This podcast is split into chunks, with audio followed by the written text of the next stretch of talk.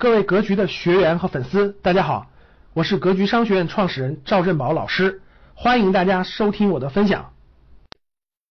那今天我想分享的一点呢，非常的有趣，跟上一期有很大的关系。哎，我问大家，像欧洲呀也好，美国也好啊，过往这么多年，一百多年以来，有很多的投资大师，对不对？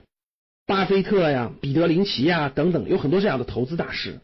开始呢，特别好奇。这些投资大师，他们过往都投资了什么行业呢？他们一般都会选择什么行业作为投资的标的呢？当我把他们的书都看完以后啊，我很惊讶的得出了一个投资方面的秘密。今天就把这个秘密分享给大家啊！大家还记着我昨天讲的对吧？一个行业呢分为四个阶段：初创期、成长期、成熟期、衰退期。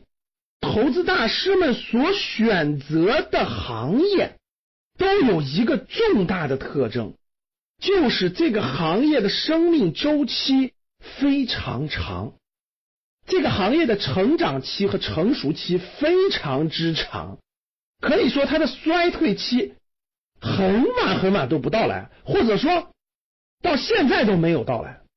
哎，很有意思吧？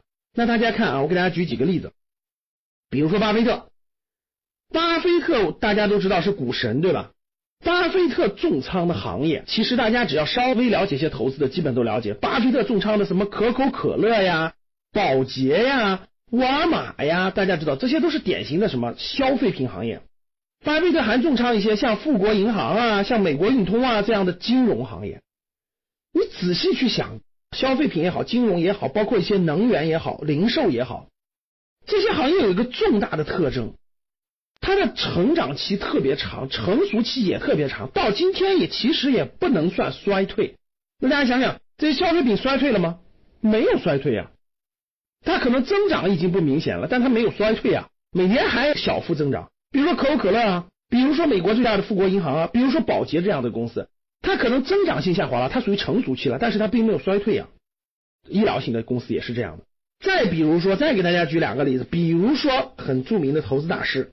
曾经的戴维斯，戴维斯家族的三代人，大概在一百多年的时间里啊，成就了百亿富豪的家族。戴维斯家族一直投资的就是什么？就是银行保险。银行保险衰退了吗？其实没有衰退，它算成熟期，但它就没有衰退。它都是咱们老百姓日常需要的。它的成长期非常长，然后成熟期非常长。我们还有很多啊，比如说彼得林奇，彼得林奇选了很多消费股。曾经加拿大的投资大师斯蒂芬。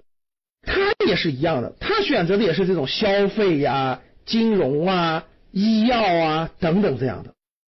当我研究了十多位这种投资大师以后，我发现他们选的为什么都是集中在这些消费类、金融类、医药类、物流类等等这种方向呢？是不是行业的生命周期有很大的关系？这些行业它都有一些共性：成长周期长，成熟期长。它的衰退期很难到来，这老百姓都要消费，对吧？都要用这些基础服务。随着老龄化的到来，都要去消费这些医药。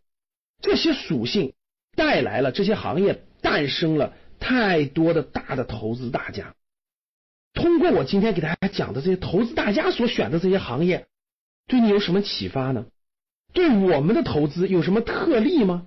啊，老师，这都是百多年的了，我们未来不遵循这些了，我们未来选的都是科技股。选的未来都是跳跃性增长的、爆发性增长的科技股，我们都不选这些，真的是这样的吗？这些好的行业的好的企业是否认真研究过呢？是否对它的行业、对它的商业模式有所了解呢？所以奉献给大家今天这个节目，希望大家认真研究这些很有价值的行业。感谢大家的收听，本期就到这里。想互动交流学习，请加微信二八幺四。七八三幺三二二八幺四七八三幺三二，欢迎订阅收藏，咱们下期再见。